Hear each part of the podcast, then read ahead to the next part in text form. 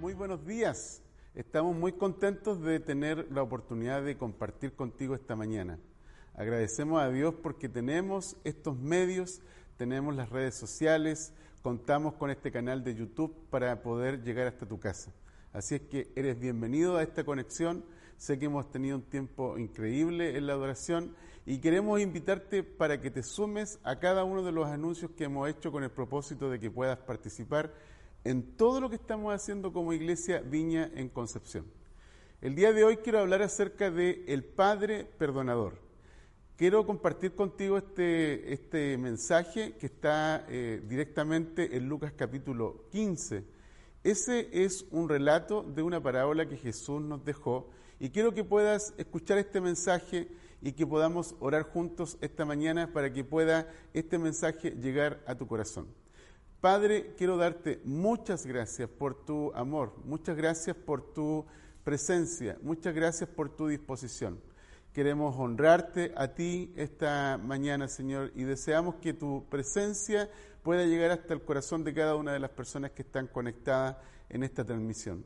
Gracias, Padre, porque nos has dejado un legado, nos has dejado una herencia, nos has dejado tu palabra, para que podamos conducirnos sabiamente en este siglo.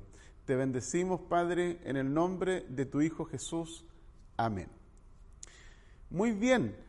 En la parábola de en la parábola que nosotros encontramos en Lucas capítulo 15, generalmente está subtitulada en cualquiera de las Biblias que tú puedas leer en sus diferentes versiones, se le subtitula eh, el hijo pródigo. Pero yo quisiera que puedas por unos momentos escucharme y que puedas prestarle atención a esta parábola, pero le vamos a cambiar el subtítulo y esto obviamente no es una herejía, simplemente vamos a hacer un cambio de subtítulo y le vamos a llamar El Padre Perdonador. Y quiero hacerte em, eh, visible algunas cosas que son súper importantes con respecto a este mensaje que es muy importante en el Evangelio de Jesús podríamos mencionar que esta es una de las parábolas más eh, usadas en todos los tiempos y es una de las parábolas más predicadas por cada una de las personas que han conocido a Jesús. Y no voy a hacer la excepción, pero quiero dejarte algunos matices distintos que yo creo que te van a ayudar para poder entender el mensaje de Jesús, el trasfondo de Jesús con respecto a esta parábola. pues bien, Mira, una de las cosas que yo observé al leer este mensaje, al leer esta parábola, es lo siguiente. Esta parábola está entrelazada entre una parábola acerca de la oveja perdida, la moneda perdida y luego aparece el hijo perdido, que en este caso sería el hijo pródigo. Así que quiero comentarte que cuando nosotros vemos esta parábola, que es un gran mensaje, nosotros podemos darnos cuenta de que el hijo pródigo viene hasta su padre y le pide su herencia. Una de las cosas que nosotros podemos considerar es la siguiente, que incluso en nuestra cultura es algo visible. Cuando un hijo le pide herencia a su padre que está en vida, claramente le está haciendo una declaración. Entonces aquí encontramos tres cosas particularmente acerca de ese hijo menor. Y las tres cosas son rebeldía, rechazo y renuncia. Rebeldía, ¿por qué? Porque él decide no estar en la casa. Rechazo, ¿por qué? Porque está rechazando la paternidad, está rechazando la herencia espiritual de su padre, está rechazando la herencia en la cual eh, su familia, su casa es formada y a su vez también renuncia porque él toma un camino y toma una decisión de pedir eh, a su padre la herencia anticipada. Es como que si el hijo le estuviera diciendo al padre, para mí estás muerto, para mí no existes. Para mí ya no, eh, tú no cuentas. Entonces la Biblia menciona que este hijo se fue a un país lejano. Esa es la versión que aparece en todas las Biblias, un país lejano. En el, en el, concepto y en la mente de un judío, un país lejano consistía básicamente irse hacia los pueblos gentiles. Y en este sentido, el hijo pródigo, él se va hacia un país lejano, que en este caso sería un pueblo gentil y él se lleva toda la herencia que recibe de su padre y entra en contacto con los gentiles. Y al entrar en contacto con los gentiles se entiende para la mente de un judío, y Jesús estaba hablando a los judíos, Jesús le está diciendo de que este hombre va a comenzar a experimentar un deterioro en su forma de pensar, en su forma de hablar, en su forma de vivir. Y esto significa básicamente de que este joven judío va a perder su identidad, va a perder sus principios, va a perder sus valores, va a perder sus creencias. Lo que está diciendo Jesús es que este joven judío está entrando en un ambiente pegriloso o peligroso, ¿ya? en un ambiente en donde claramente él va a perder de vista quién, acerca de quién es él. En la mente de un judío, los judíos se veían a sí mismos como testigos de la Torá, testigos de Dios, testigos de la ley de Dios para el mundo. Pero en este caso, el hijo pródigo lo que está haciendo es que entra en este país lejano y comienza a entrar en contacto con la cultura, con, la, con las creencias, con la, con la religión y la, la tradición de los gentiles. Y esto obviamente se mezcla con todo lo que él tiene y esta, esta mezcla finalmente termina, en, eh, eh, termina, digamos, robándole lo que realmente él es. Y fíjate en este detalle, porque claramente este hijo se va de la casa de su padre, se va de esta relación con su padre y él va a un lugar y va a estar solo. Esto implica básicamente que el hijo eh, pródigo, en este caso el joven judío que se va al país lejano, comienza a tener contacto con toda la idolatría, con la manera en cómo la sexualidad se vive en un país lejano, como los conceptos que hay, la ideología, eh, básicamente todo eso en cierta forma comienza a permear la mente de este joven judío. Entonces, este es el contexto en el cual nosotros estamos cuando vemos esta parábola. Y es súper importante considerar algunas cosas porque cuando nosotros pensamos en los gentiles en el primer siglo, tenemos que considerar que entre los pueblos gentiles estaba el templo de Zeus, el templo de Artemisa, el templo de Dionisio. Y todo esto de alguna manera eh, hablaba acerca de nuevas deidades en las cuales eh, en, este, en este caso el hijo pródigo entraría en contacto.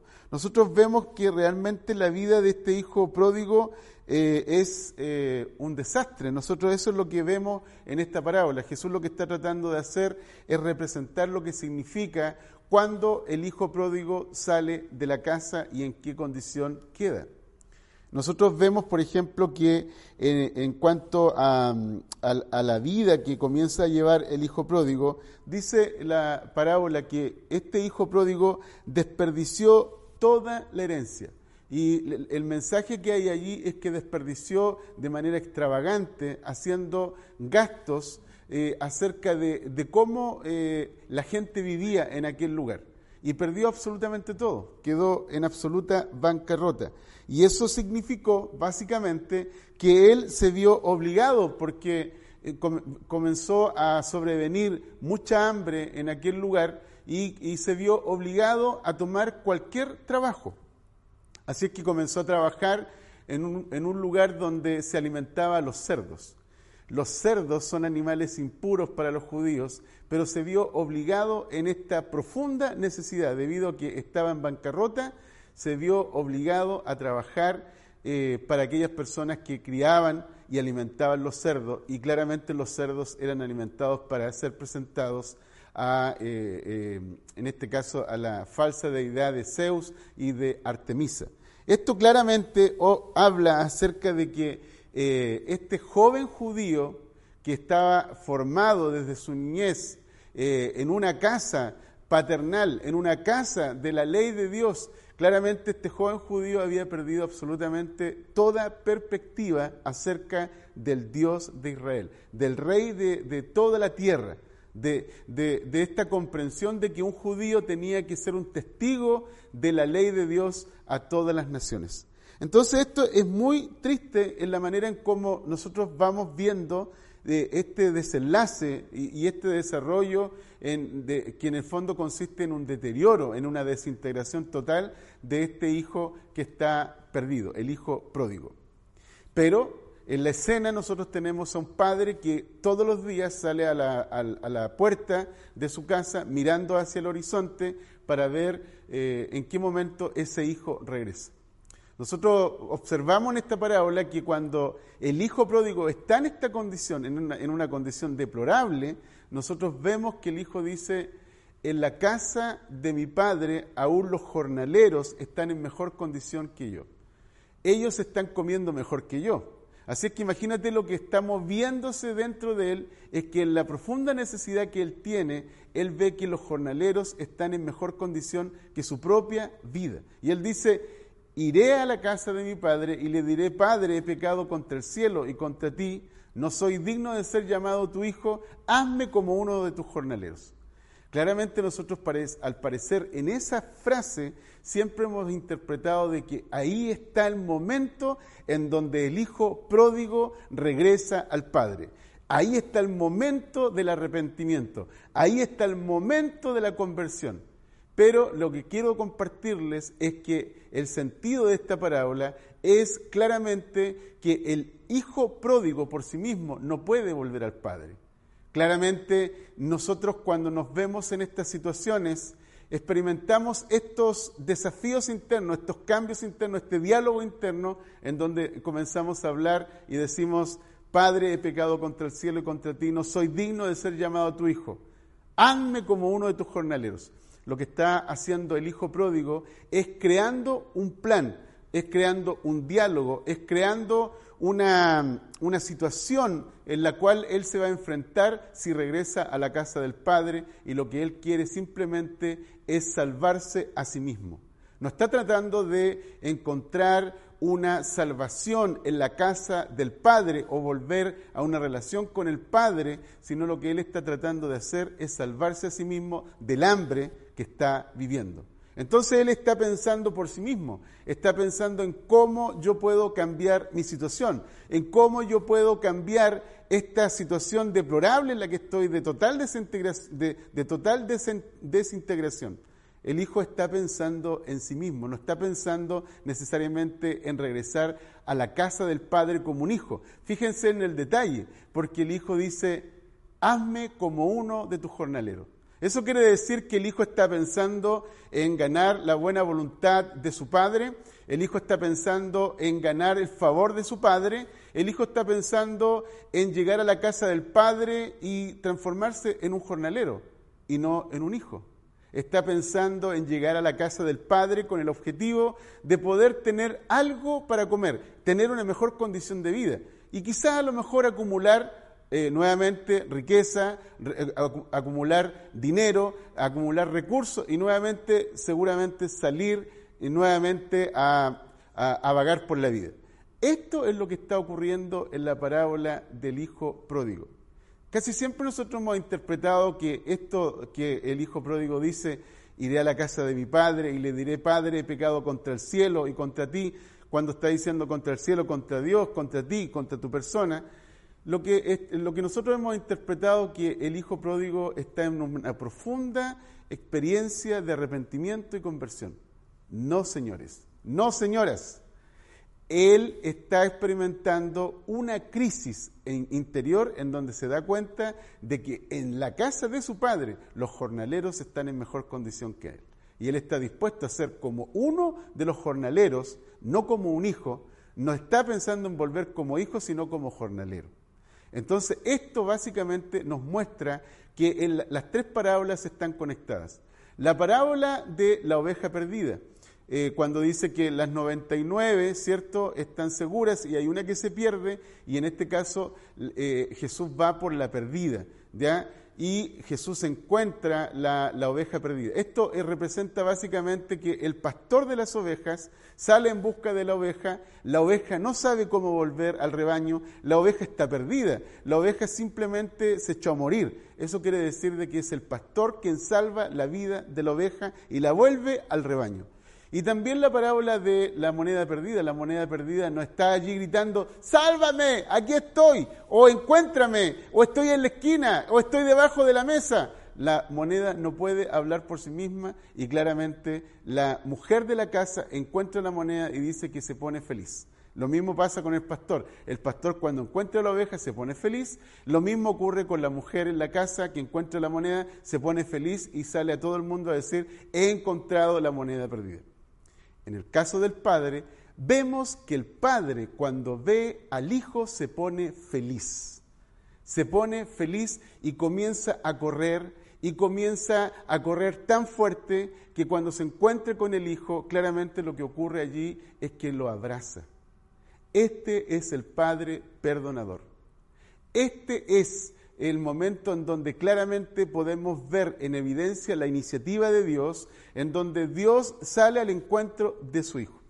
Algunas cosas interesantes que encontré al leer con más profundidad este pasaje es que los padres, o más bien los ancianos, en el antiguo Israel, en el primer siglo, eh, no les estaba permitido correr.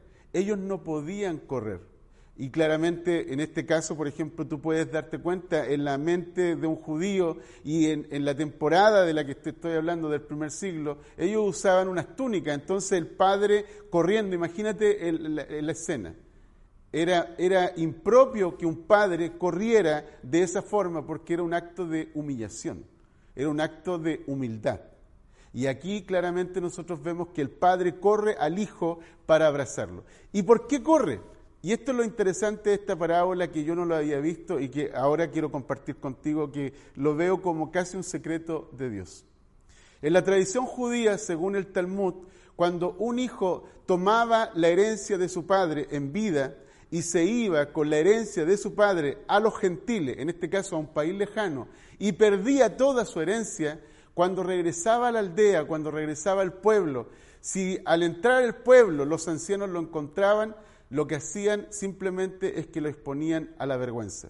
Había como una ceremonia que le llaman la ceremonia de la muerte o la ceremonia de la vergüenza, en donde le pasaban una canasta de granos y o le pasaban una jarra de greda con granos.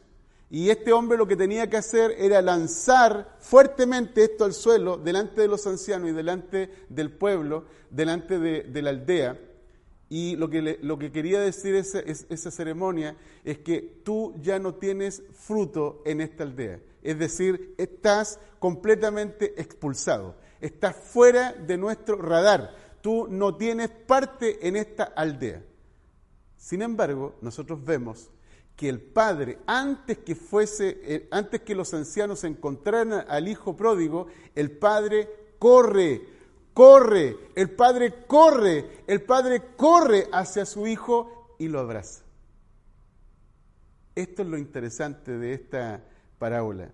Nunca había visto este detalle y me di cuenta que en este me di cuenta en este detalle que eh, por tradición los judíos, si lo hubiesen encontrado a este hijo que venía de regreso, lo más probable es que lo hubiesen expulsado de la aldea.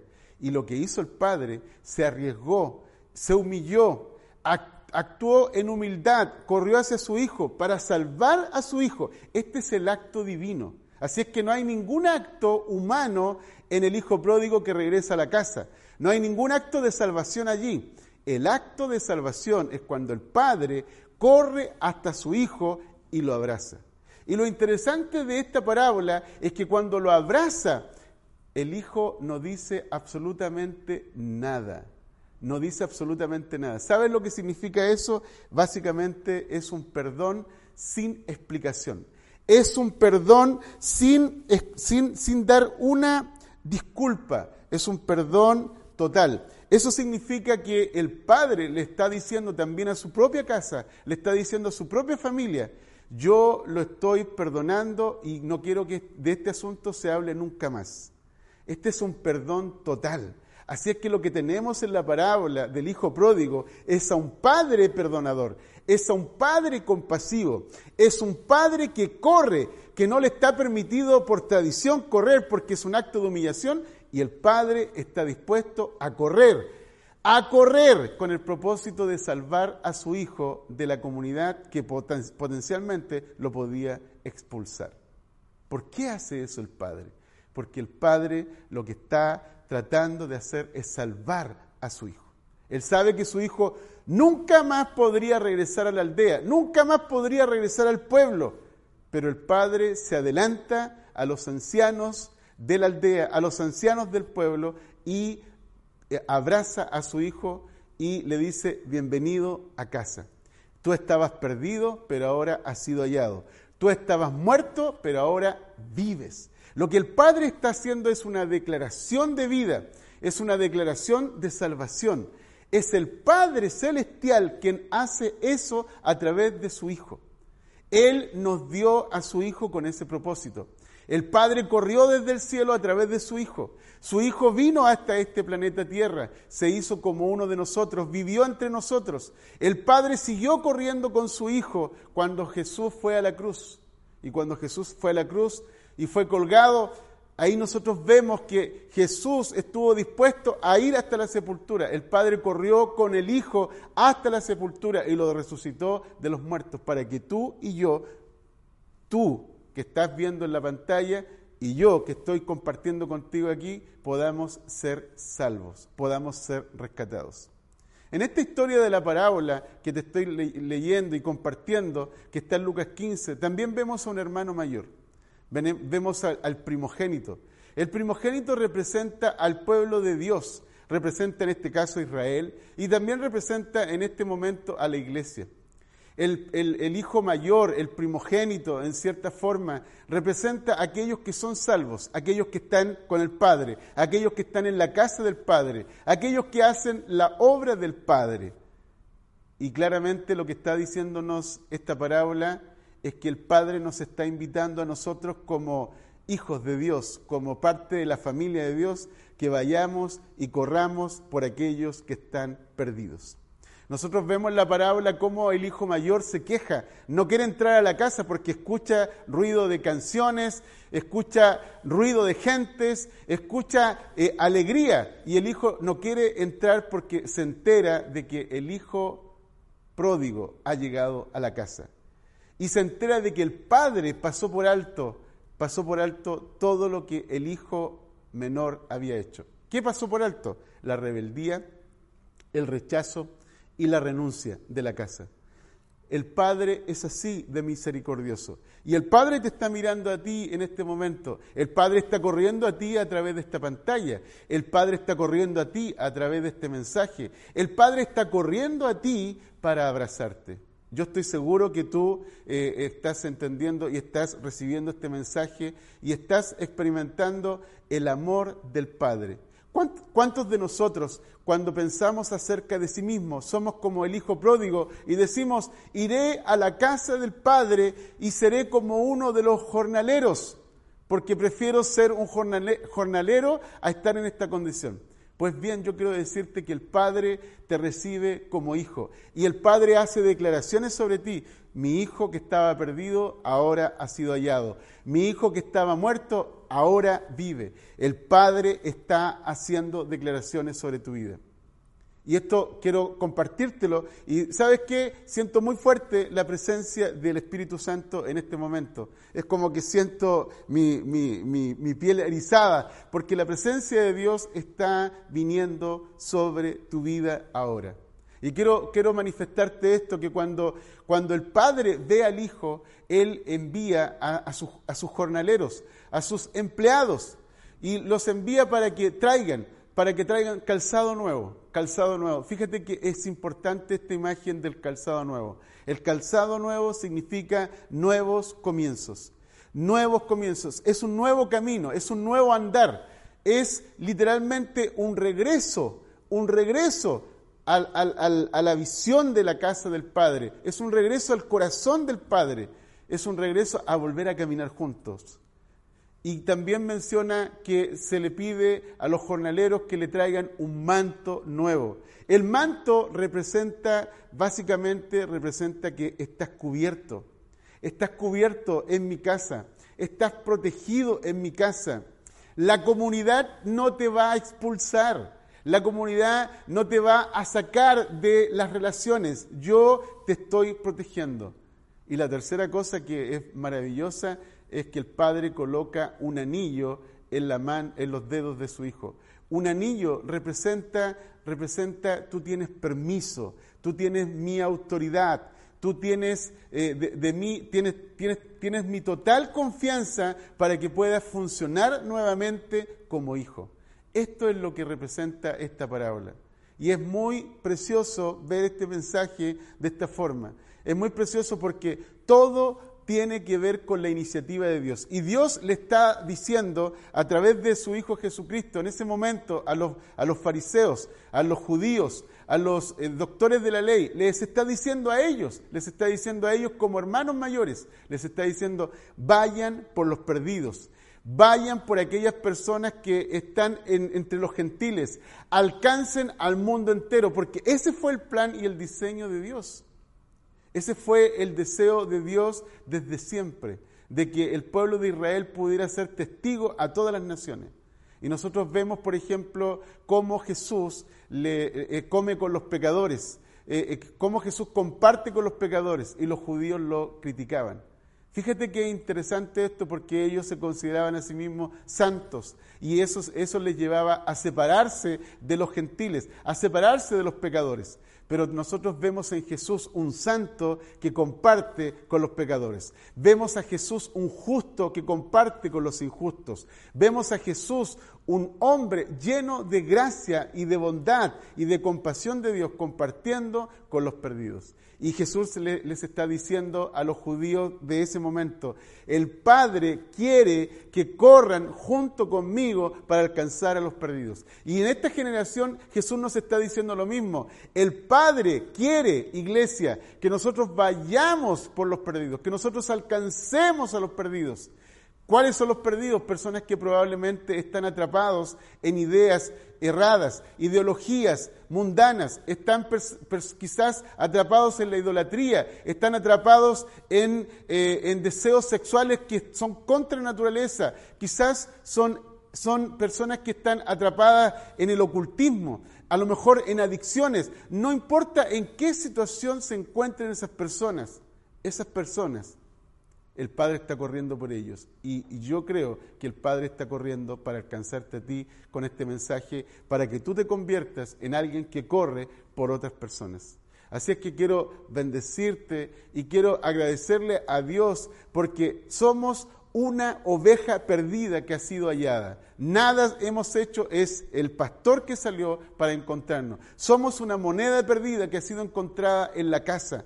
Así es que nada podemos hacer como moneda y somos un hijo pródigo que ha sido encontrado y que el Padre ha salido a nuestro encuentro y ha corrido, dispuesto a humillarse con el propósito de abrazarnos.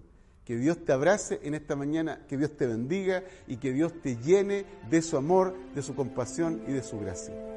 Un abrazo en Jesús. Les amamos.